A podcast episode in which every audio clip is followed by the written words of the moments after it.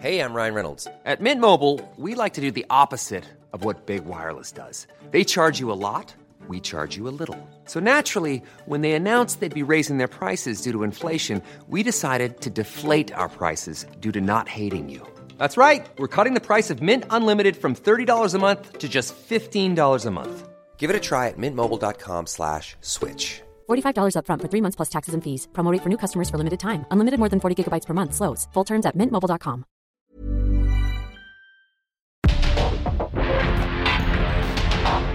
Porque el mundo actual no se entendería sin la economía, las finanzas y los negocios. Acompaña a Mario Maldonado, el columnista de negocios más joven y objetivo del periodismo financiero en su programa. Bitácora de negocios.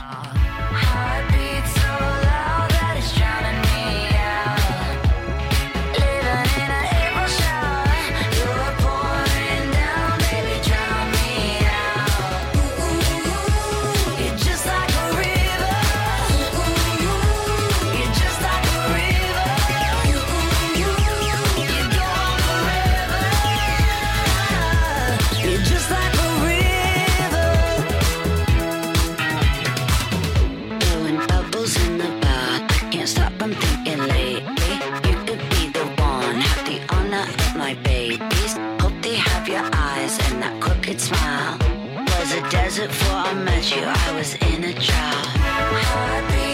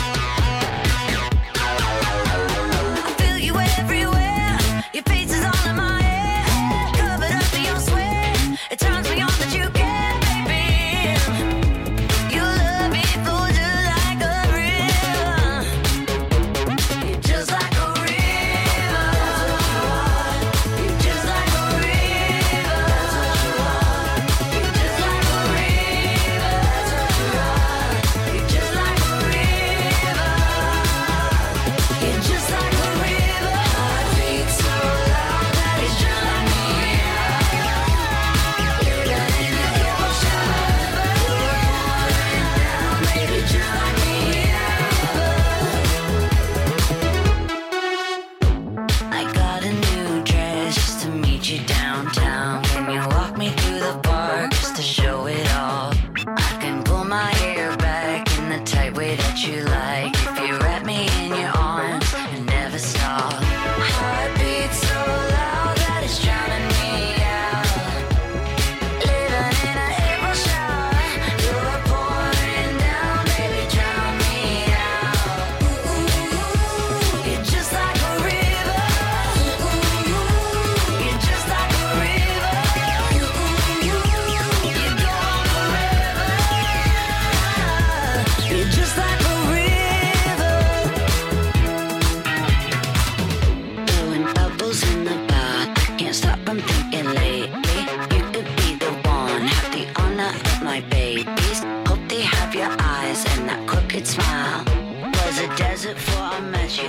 ¿Qué tal? ¿Cómo están? Muy buenos días. Bienvenidos aquí a Bitácora de Negocios. Yo soy Mario Maldonado y qué gusto me da saludarlos en este miércoles, miércoles 9 de agosto del 2023. Estamos transmitiendo en vivo aquí en la cabina del Heraldo Radio. Muchas gracias a todos los que nos escuchan en punto de las 6 de la mañana que abrimos la barra informativa de esta estación del 98.5 de FM en la capital del país y en el Valle de México. Y también a todos los que nos escuchan en el resto de la República Mexicana, en Guadalajara, Jalisco, en Monterrey, en Oaxaca, en Tampico, en Tuxtla Gutiérrez, Chilpancingo, Yucatán, en todos lados. Muchísimas gracias. También a quienes lo hacen fuera de México y nos escriben y les agradecemos también que nos escuchen en otras latitudes del mundo a través de las eh, plataformas de radio por internet o de la página heraldodemexico.com.mx. Ahí está el streaming de la cabina, de lo que sucede aquí en la cabina del Heraldo Radio. Bueno, comenzamos este día, este miércoles, como todos los días, un poquito de música para ponernos de buenas, arrancar las mañanas de la mejor manera, con buen ánimo. Estamos escuchando esta semana canciones de las más reproducidas en Spotify, esta plataforma de música en streaming. Y esta que escuchamos de fondo es de Miley Cyrus se llama River. Esta cantante estadounidense, Miley Cyrus, lanzó este sencillo en marzo del 2023 a través de Columbia Records. Es el segundo sencillo de su octavo álbum de estudio que se llama Endless Summer Vacation del 2023. Así que bueno, vamos a estar escuchando ya aquí en Bitácora de Negocios y le entramos a los temas, le entramos a la información. Vamos a hablar con Roberto Aguilar. Lo más importante que sucede en los mercados financieros. China entra en deflación y aumenta preocupación sobre el crecimiento económico global. Italia modera su postura sobre impuesto extraordinario a la banca y las bolsas se recuperan. ¿Qué cosa este asunto de China, de Italia, perdón, y el impuesto de 40% que le impuso a los bancos? Y la reacción que hubo ayer fue que se desplomaron los bancos, ¿eh? Y también esta regulación eh, que está viendo en Estados Unidos a bancos pequeños y medianos que también tiró las acciones de los bancos mexicanos incluso, ¿eh? Así que le vamos a entrar a los detalles. Y Joe Biden detallará hoy nuevas prohibiciones para la inversión tecnológica eh, estadounidense en China. Todo este asunto entre China y Estados Unidos en materia tecnológica eh, y guerra comercial que vaya que ha reciado también en la administración de Joe Biden. Vamos a entrar a esos temas con Roberto Aguilar, vamos a hablar con Ramón de la Rosa de Actimber sobre el índice nacional de precios al consumidor, la inflación que acaba de salir, la segunda quincena eh, de, de julio y fue de 4.79% la inflación anual en esta segunda quincena de julio. Eh, vamos a entrarle a los detalles de los productos y de cómo pues compara contra lo que traían los analistas, lo que esperaban los analistas en esta en este dato de inflación y además mañana viene la decisión del Banco de México de política monetaria eh, obviamente tomarán muy en cuenta este dato de inflación de la segunda quincena de julio. Vamos a hablar con Sergio Luna, nuevo economista en jefe de Banca Mifel, sobre el comportamiento de la economía en la primera mitad del año y lo que viene para el resto del 2023 y el 24, eh, que vendrá ya el paquete económico. Y hemos platicado aquí ya con algunos expertos sobre cómo vendría ese marco macroeconómico, los supuestos eh, de económicos que prevé el gobierno para el próximo año y también pues cómo está el tema del presupuesto y de la ley de ingresos, los impuestos y los ingresos petroleros y otros. Y hablamos también con Gerardo Soria, presidente del Instituto del Derecho de las Telecomunicaciones, sobre este categórico rechazo a los intentos censores de revisar contenidos de red y televisión. Eh, este es un asunto que ya viene desde hace tiempo y tiene ahí sus eh, sus asegúnes, déjeme decirlo así, vamos a platicar de eso con, con Gerardo Soria, si es cierto o no que se quieren regular eh, o censurar de alguna manera, revisar a detalle a fondo los contenidos de radio y televisión. Ahí me parece que Javier eh, eh, Sosa Plata puso algo en, Twitter eh, respecto de estos asuntos. digamos que incluyendo la discusión de los libros de texto y el contenido ideológico que, que, acusan muchos que tiene en sus páginas. En fin, le vamos a entrar estos y otros temas hoy aquí en Bitácora de Negocios, así que quédense con nosotros. En este miércoles 9 de agosto, vámonos al resumen de las noticias más importantes para comenzar este día con Jesús Espinosa.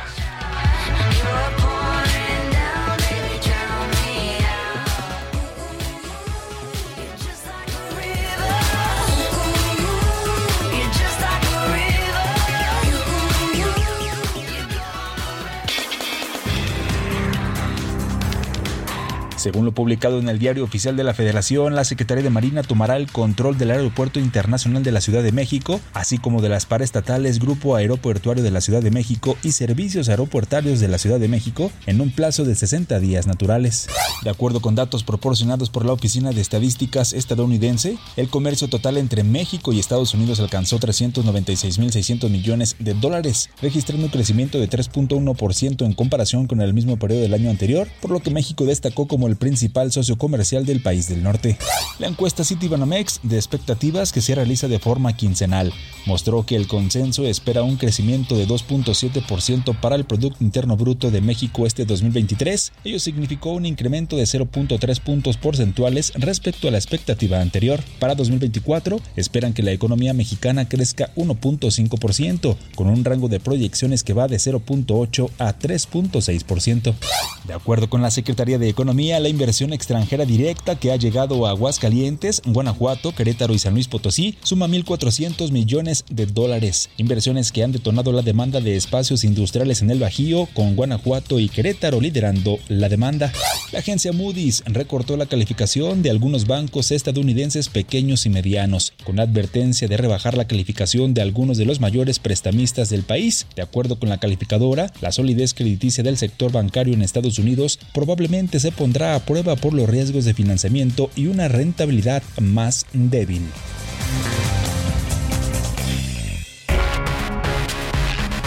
El editorial.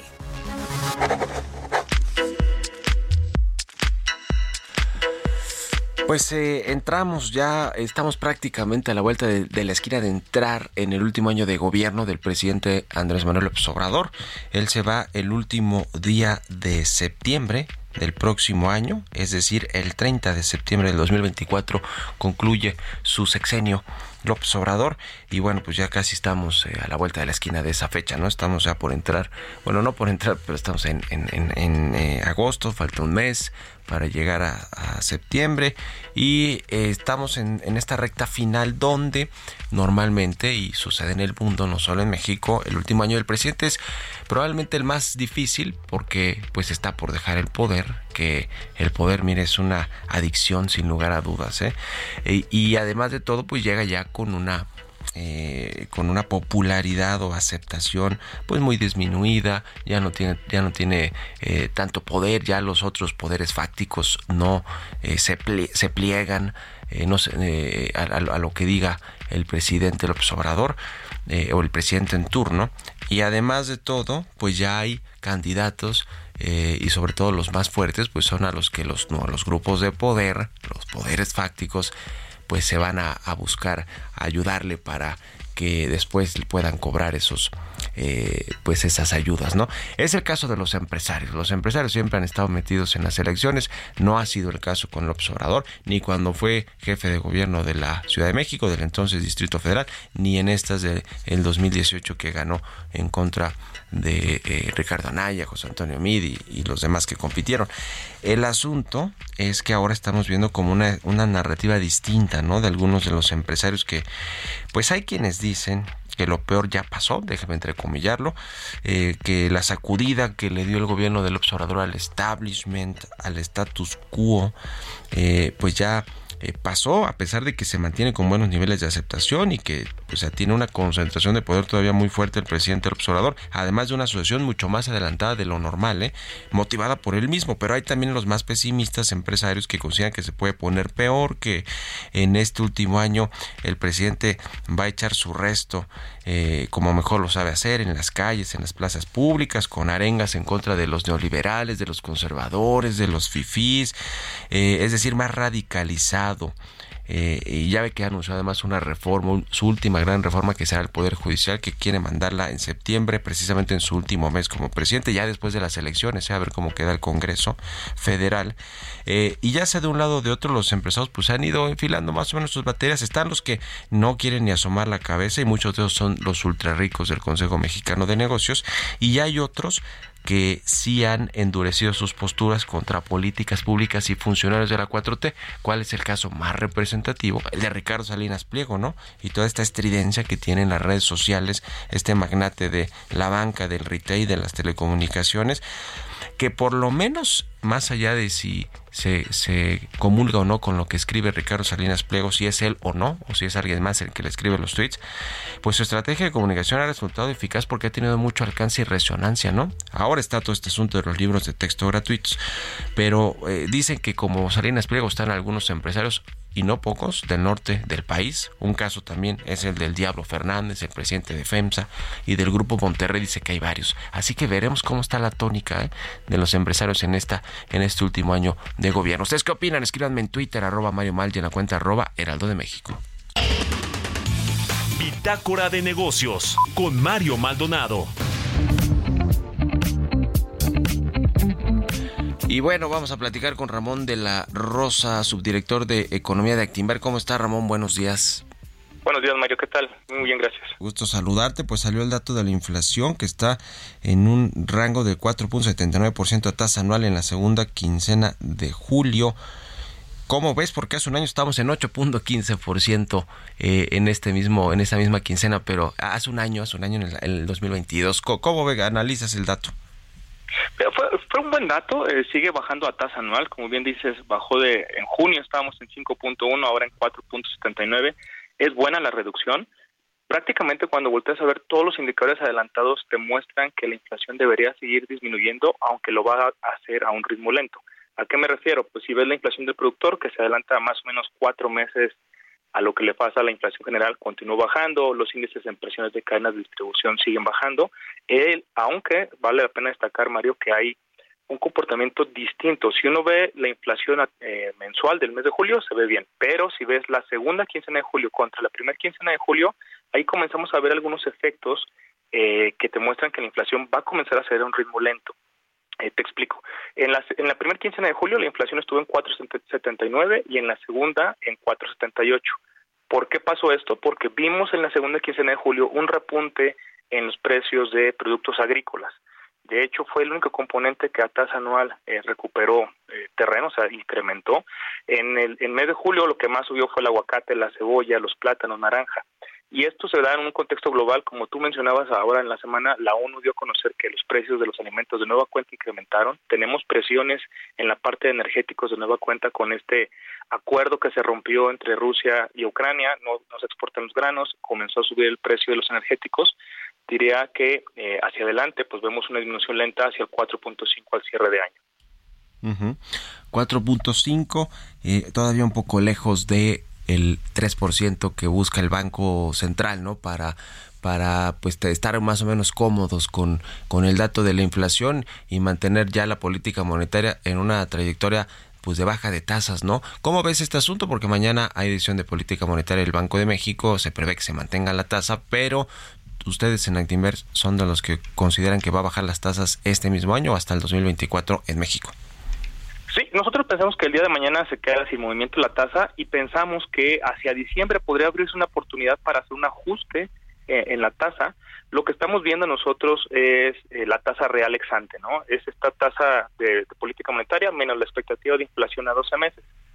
Esa tasa va a llegar más o menos al 7% por ahí de noviembre o diciembre de este año, algo que el Banco Central ha dicho en sus minutos y en sus comunicados que no le gustaría que se rebasara ese nivel y por eso pensamos que podría venir un ajuste a finales de, este año en 25 puntos base. Aún así, seguiría siendo una postura restrictiva porque, como bien mencionas, la inflación sigue estando arriba de la meta del Banco Central. Pues interesante, interesante. Ahora, eh, en Estados Unidos, ¿cómo, ¿cómo estás viendo el asunto de la política monetaria, de la recesión probable? Que ya es cada vez menos probable, por lo menos este año, eh, y, lo que, y lo que vaya a tomar en cuenta México de todo lo que dice allá la Fed. Sí, Mario, yo creo que el día de mañana también sale el dato de inflación para Estados Unidos, el mes de julio. Ahí en Estados Unidos vamos a tener una coyuntura, eh, vamos a ver que la inflación se va a regresar a tasa anual que estaba en 3% en junio, más o menos al 3.3 y posiblemente para agosto lo estemos viendo cerca del 3.7, 3.8. Entonces, va a tener un rebote la inflación en los Estados Unidos. Eso me parece que va a tener una Reserva Federal muy cautelosa. Incluso nosotros pensamos que incrementará una vez más su tasa de referencia y luego la mantendrá ya sin cambio. ¿Esto qué implica para México? Que pensamos que en el 2024 las reducciones van a ser muy lentas por parte del Banco de México. No estamos viendo recortes agresivos en tasas, sino esta expectativa de que Banco de México mantenga un diferencial más o menos de 5,75 eh, por ciento, ¿no? Entre la tasa de la Fed y de Banjico en el resto de, del 2024. Ya. Pues interesante, como siempre, platicar contigo, Ramón de la Rosa, subdirector eh, de Economía de Actimber. Gracias por estos minutos y estamos en comunicación. Buenos días. Buen día, Mario. Hasta luego. 6 con 21, vamos a otra cosa. Economía y mercados.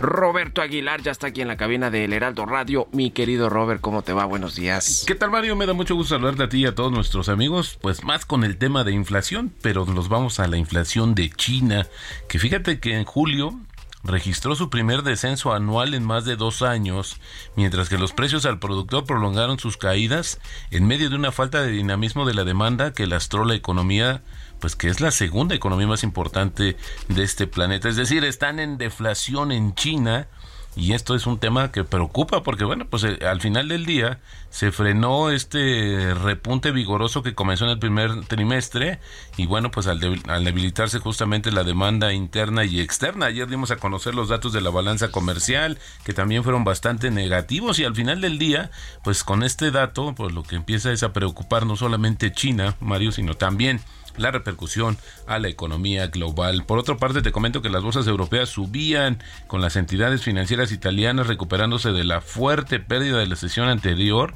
después de que el gobierno justamente italiano suavizara su postura sobre un nuevo impuesto bancario y estableciera un límite de 0.1% de los activos bancarios totales para el nuevo impuesto sobre las ganancias obtenidas por los bancos gracias al aumento de las tasas de interés, después que justamente el anuncio pues tomó por sorpresa al nuevo mercado. Y al final del día pues también puso nervioso a los inversionistas donde que probablemente se podría replicar esta propuesta de un gravamen extraordinario. Pero para el caso de Italia fíjate que con este ajuste o esta aclaración, la estimación es que justamente el gobierno de Italia recaude algo así como 3 mil millones de euros y eso sí, solo será durante este año. También otra parte eh, importante es que hoy la Casa Blanca va a detallar planes para prohibir algunas inversiones estadounidenses en tecnología sensible en China y exigir que se notifiquen al gobierno otras inversiones. El objetivo de estos planes es evitar que el capital y la experiencia estadounidense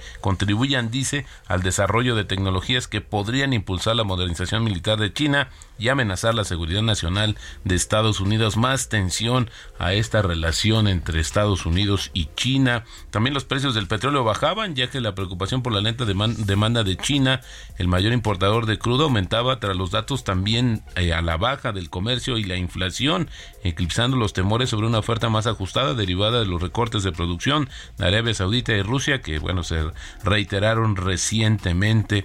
Y bueno, pues el tema también es que ya prácticamente descontado, de acuerdo con el sondeo de Reuters, la decisión de política monetaria de mañana. El tipo de cambio está cotizando justamente en estos momentos.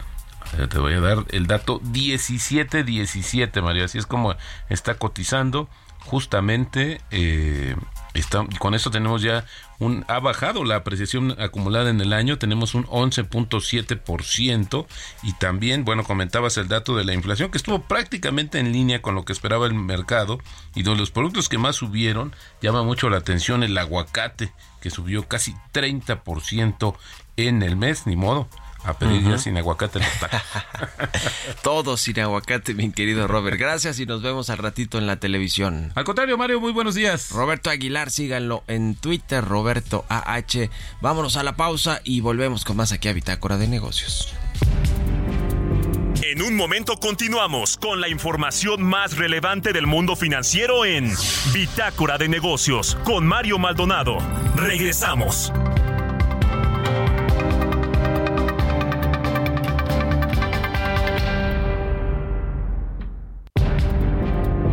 Estamos de vuelta en Bitácora de Negocios con Mario Maldonado.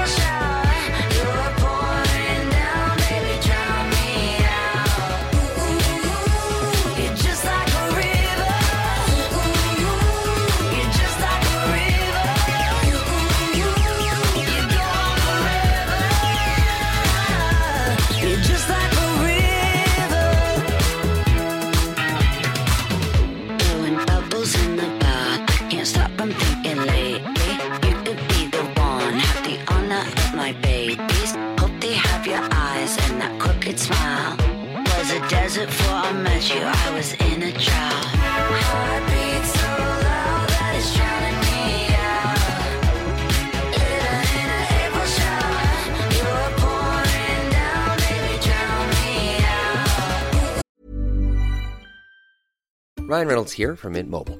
With the price of just about everything going up during inflation, we thought we'd bring our prices down.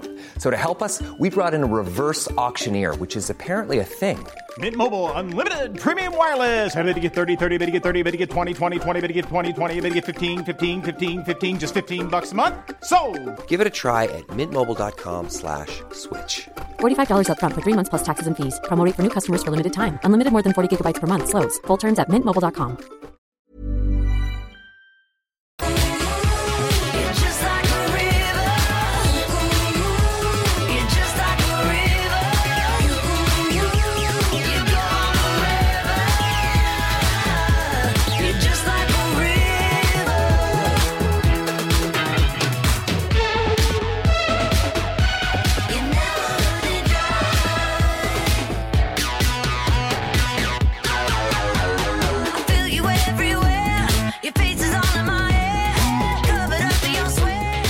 Ya estamos de regreso aquí en Bitácora de Negocios. Son las 6 de la mañana con 31 minutos, tiempo del centro de México. Y regresamos escuchando un poquito de música antes de irnos con información en esta segunda mitad del programa. Estamos escuchando a Miley Cyrus. Se llama River esta canción. Esta semana eh, le decía canciones de las más escuchadas en Spotify. Y es el caso de esta eh, River que fue lanzada en marzo del 2023. Es el segundo sencillo del octavo álbum de estudio de la estadounidense Miley Cyrus. Se llama Endless Summer Vacation, su octavo álbum de estudio y esta canción River. Vámonos al segundo resumen de noticias con Jesús Espinosa.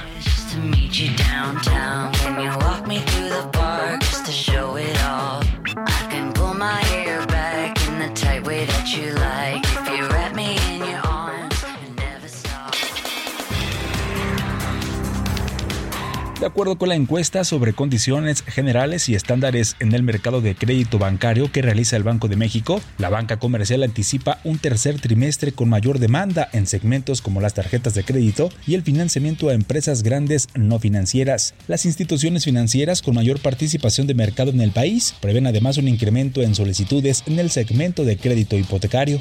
Si bien la confianza de los hogares aumentó en julio pasado, el mercado laboral y la adquisición de una vivienda fueron factores de pesimismo. De los 10 indicadores complementarios del indicador de confianza del consumidor, dos presentaron reducciones durante el séptimo mes del 2023. El comportamiento del empleo en los próximos 12 meses, que registró una caída de 1.54% a tasa mensual, y la otra disminución se registró en si el hogar está planeando comprar, construir o remodelar una casa en los próximos dos años, con una baja de 1.68% tras presentar un aumento de 10.32%.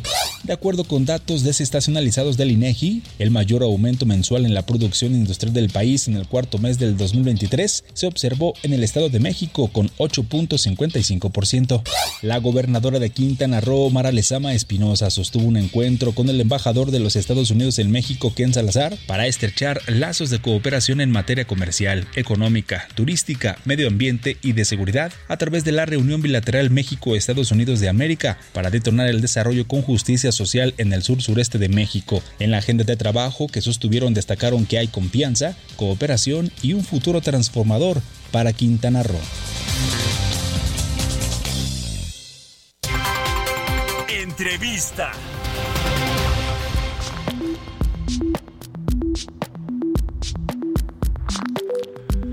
Y bien, vamos a platicar con Sergio Luna, nuevo economista en jefe de Banca Mifal. ¿Cómo estás, Sergio? Muy buenos días.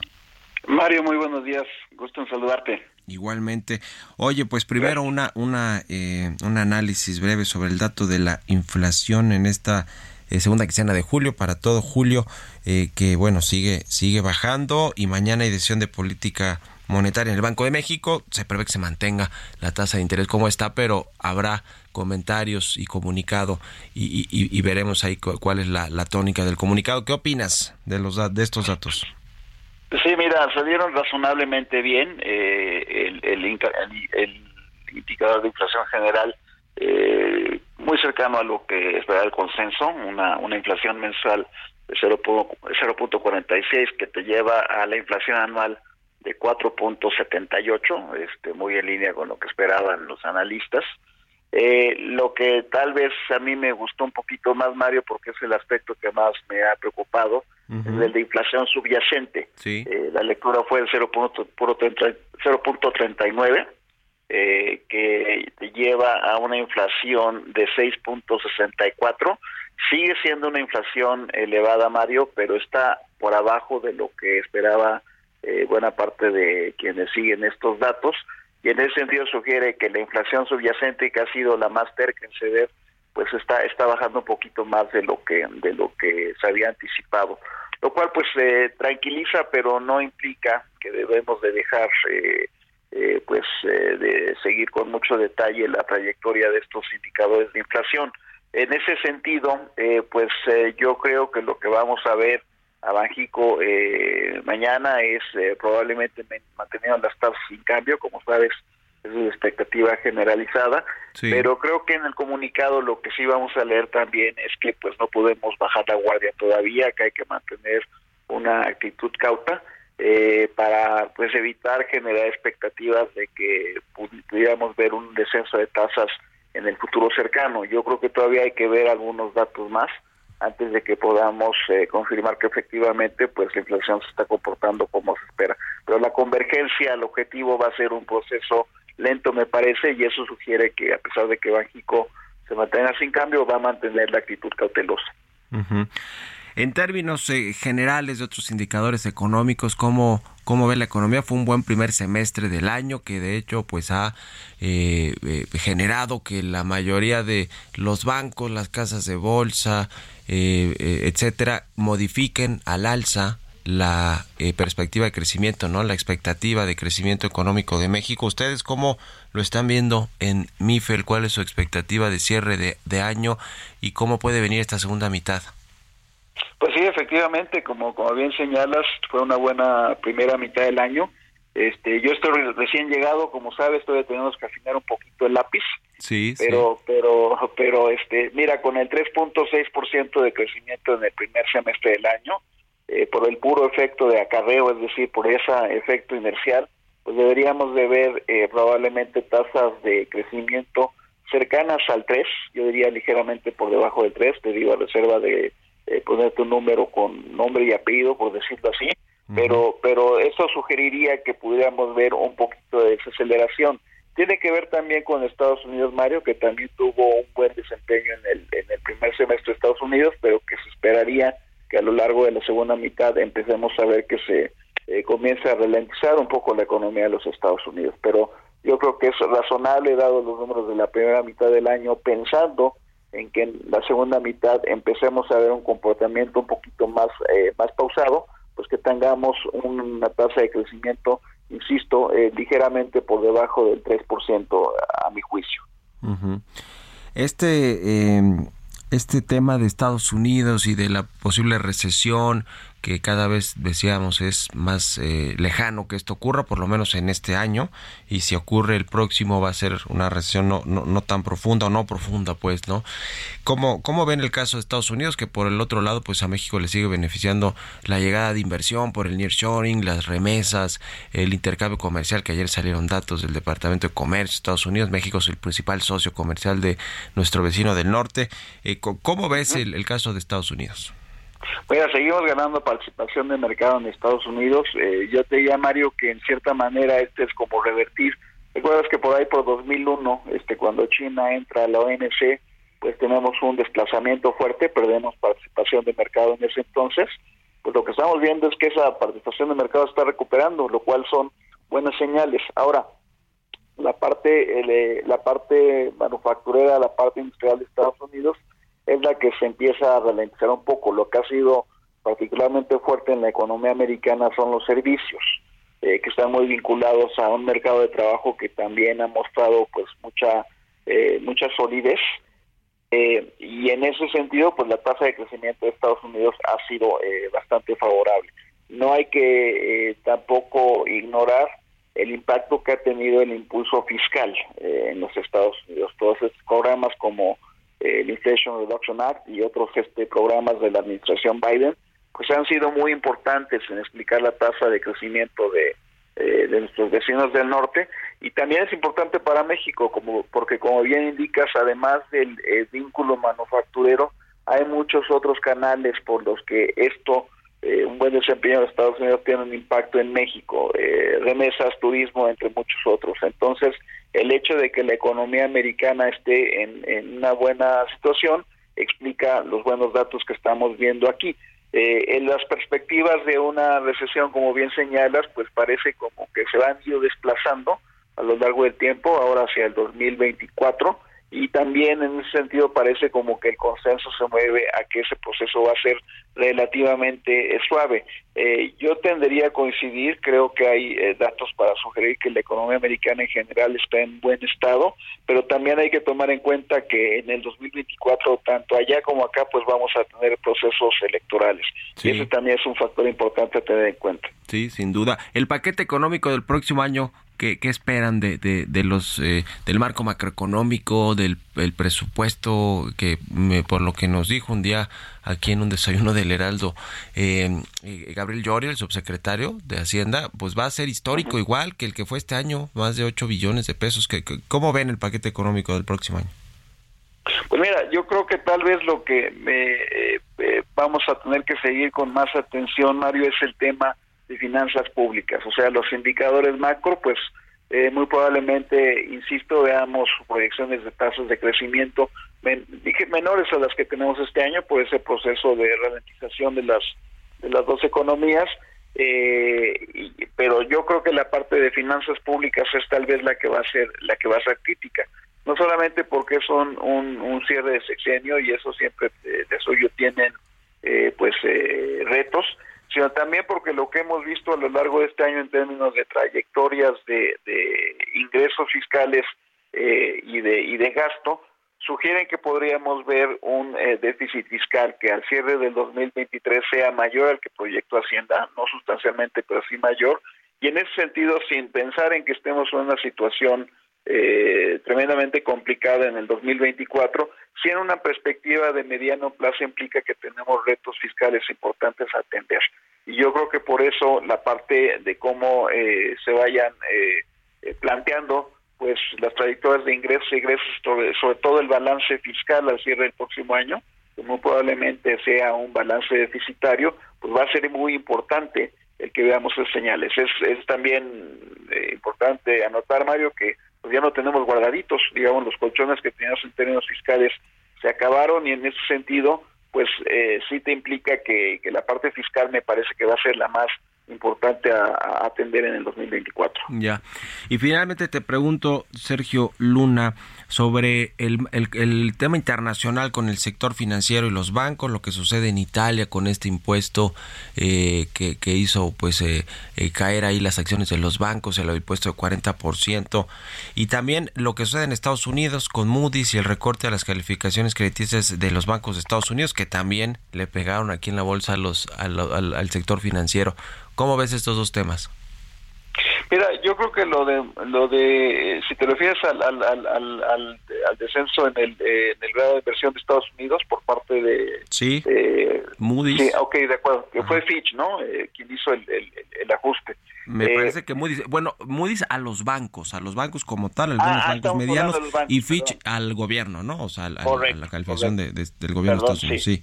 Tienes absolutamente la razón. Si estamos hablando del tema bancario. Mira, lo que te diría Mario es que eh, pues tuvimos obviamente muchos problemas en términos de sistema bancario a comienzos de este año, lo cuales eran preocupantes, me refiero a los Estados Unidos, pero yo creo que en retrospectiva el hecho de que no hayamos visto un contagio mayor eh, pues de esos problemas que vimos a, digamos en el primer trimestre de este año, pues es tranquilizador en el sentido de que sugiere que eh, desde ese punto de vista un efecto que obviamente en 2008-2009 fue muy importante, no parece estar presente hoy en día, es decir, un riesgo sistémico.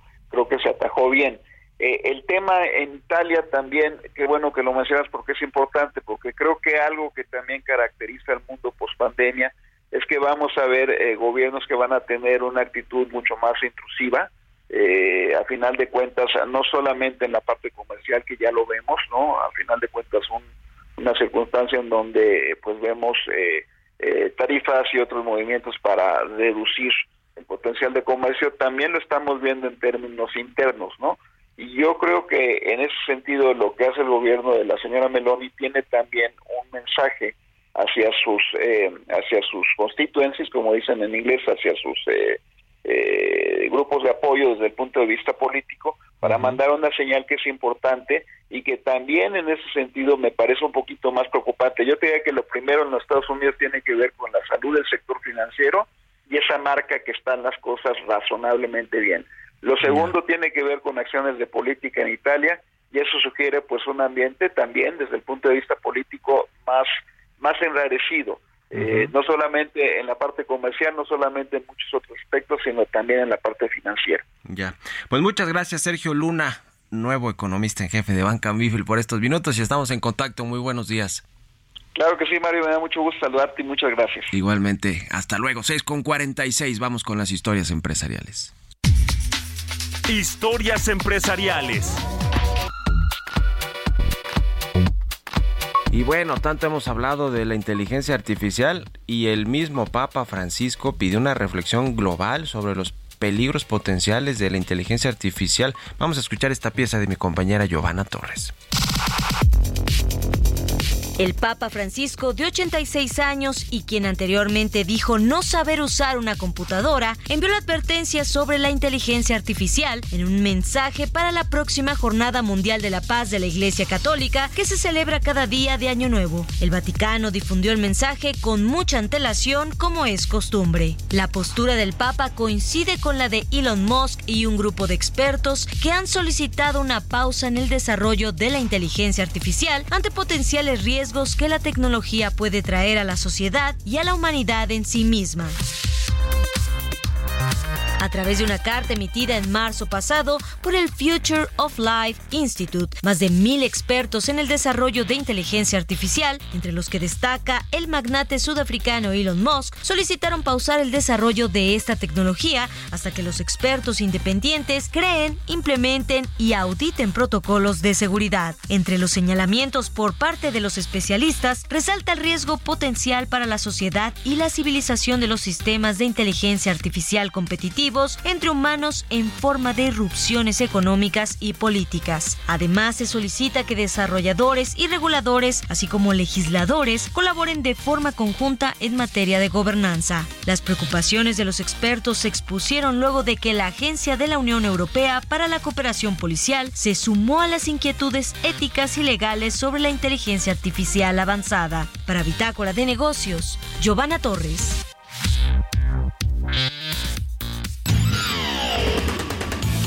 Mario Maldonado en Bitácora de Negocios.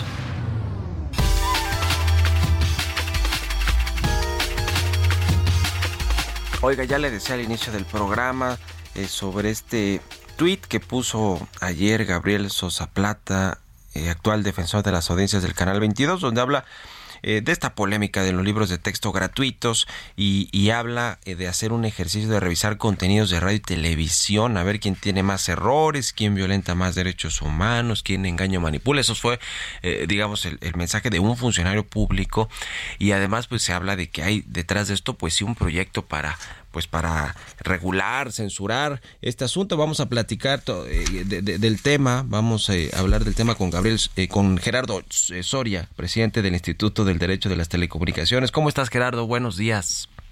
Hola Mario, buenos días. Gusto saludarte. A ver, ¿les, les preocupa este asunto? Sin lugar a dudas, ¿hay un tema más de fondo o solamente el simple tweet que, que, que sin duda alguna por sí solo genera dudas y polémica también?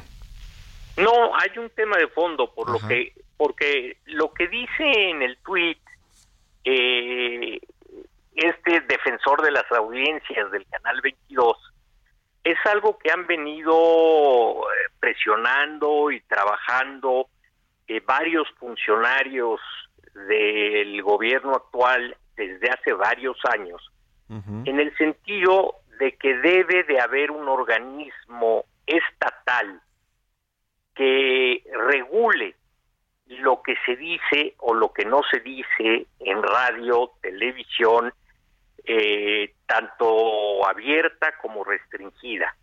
Entonces, no es un tuit aislado, es parte de una campaña que viene ya desde hace muchos años, en donde con el pretexto de defender a la audiencia, como si la audiencia fuera tonta y no tuviera el control remoto a la mano y pudiera cambiarle a, aquel programa eh, que no le gusta, eh, tiene muchas opciones, ellos pretenden que haya un funcionario público que nos diga qué es lo que debemos ver, qué es lo que debemos oír, qué es lo que debemos creer y qué es lo que no debemos creer.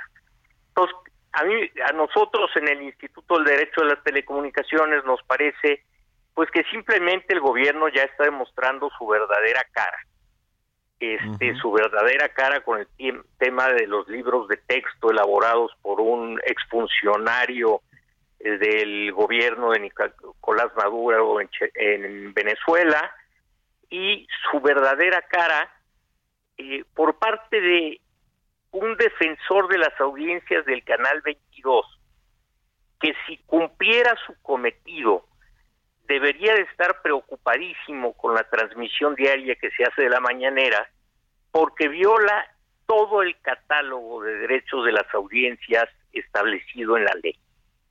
Eh, pero en lugar de hacer su trabajo, lo que pretende es que se revise a la televisión y radio eh, comercial o privada. Este, este proyecto, ¿qué saben ustedes de, de, este proyecto? Tiene que pasar obviamente por el Congreso, eh, apenas van a regresar en septiembre, o, o, es un tema nada más de, que pueden modificar los criterios ellos en el gobierno. No, no, no, no. esto ya está en la ley. Ajá. Eh, hubo una controversia constitucional y varios amparos ah, promovidos por este mismo grupo de personas. Sí, sí, sí, sí. Y no pasó en, el, en el Poder Judicial, ¿no? Le, lo dieron, le dieron para atrás. Le dieron para atrás por, por problemas de forma en el procedimiento. sí, sí, sí correcto. Entonces, ahora lo que se tiene que hacer es legislar en algunos aspectos para acatar la sentencia de la Suprema Corte, pero bueno, siguen insistiendo con el mismo tema, que es un eh, derecho de las audiencias, la verdad es que no es más que un eufemismo para la censura. Eh, ¿y, lo ven eh, todo este asunto para lo que resta de este gobierno, del sexenio, que es casi un año lo que le queda? parece que sí, este este grupo de, personas andan muy insistentes se ve que no tienen otra cosa que hacer más que eso este y están trabajando mucho desde el punto de vista eh, litigioso para que esto se interprete como ellos lo ven y, y, los, eh, concesionarios pues tienen también la manera de, de pues de, impugnar y de hacerle frente a todo, a estos cambios, ¿no? Eh, sí, veremos al final en qué queda la ley y cómo queda. Eh, sé que hay varios, ah, hay varias iniciativas, pero es un tema en el que han sido muy insistentes. Y es interesante cómo lo atan al tema de la educación ahora que tenemos los libros de texto este filocomunistas. Pues sí, pues ahí está el tema. Vamos a estar eh, siguiéndolo de cerca y en contacto, si nos permites, Gerardo Soria, presidente del IDET, el Instituto del Derecho a las Telecomunicaciones. Gracias por estos minutos y buenos días. Gracias, hasta luego. Hasta luego. Con esto nos despedimos. Gracias a todos ustedes por habernos acompañado este miércoles aquí en, en Bitácora de Negocios. Nos vamos a las noticias de la mañana al canal 8 de la televisión abierta. Eh, a, partir de las 7 comenzamos ahí el programa y ustedes se quedan aquí en estas frecuencias del Heraldo Radio con Sergio Sarmiento y Lupita Juárez. Nos escuchamos mañana tempranito, ya lo saben, a las 6. Muy buenos días.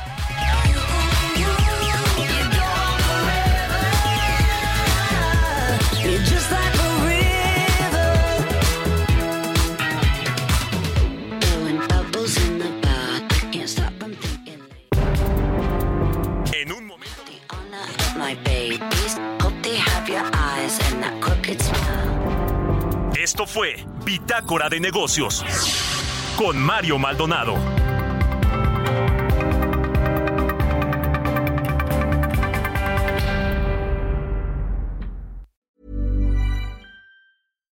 Mom deserves the best, and there's no better place to shop for Mother's Day than Whole Foods Market. They're your destination for unbeatable savings, from premium gifts to show-stopping flowers and irresistible desserts. Start by saving 33% with Prime on all body care and candles. Then get a 15-stem bunch of tulips for just $9.99 each with Prime. Round out Mom's menu with festive rosé, irresistible berry chantilly cake, and more special treats. Come celebrate Mother's Day at Whole Foods Market.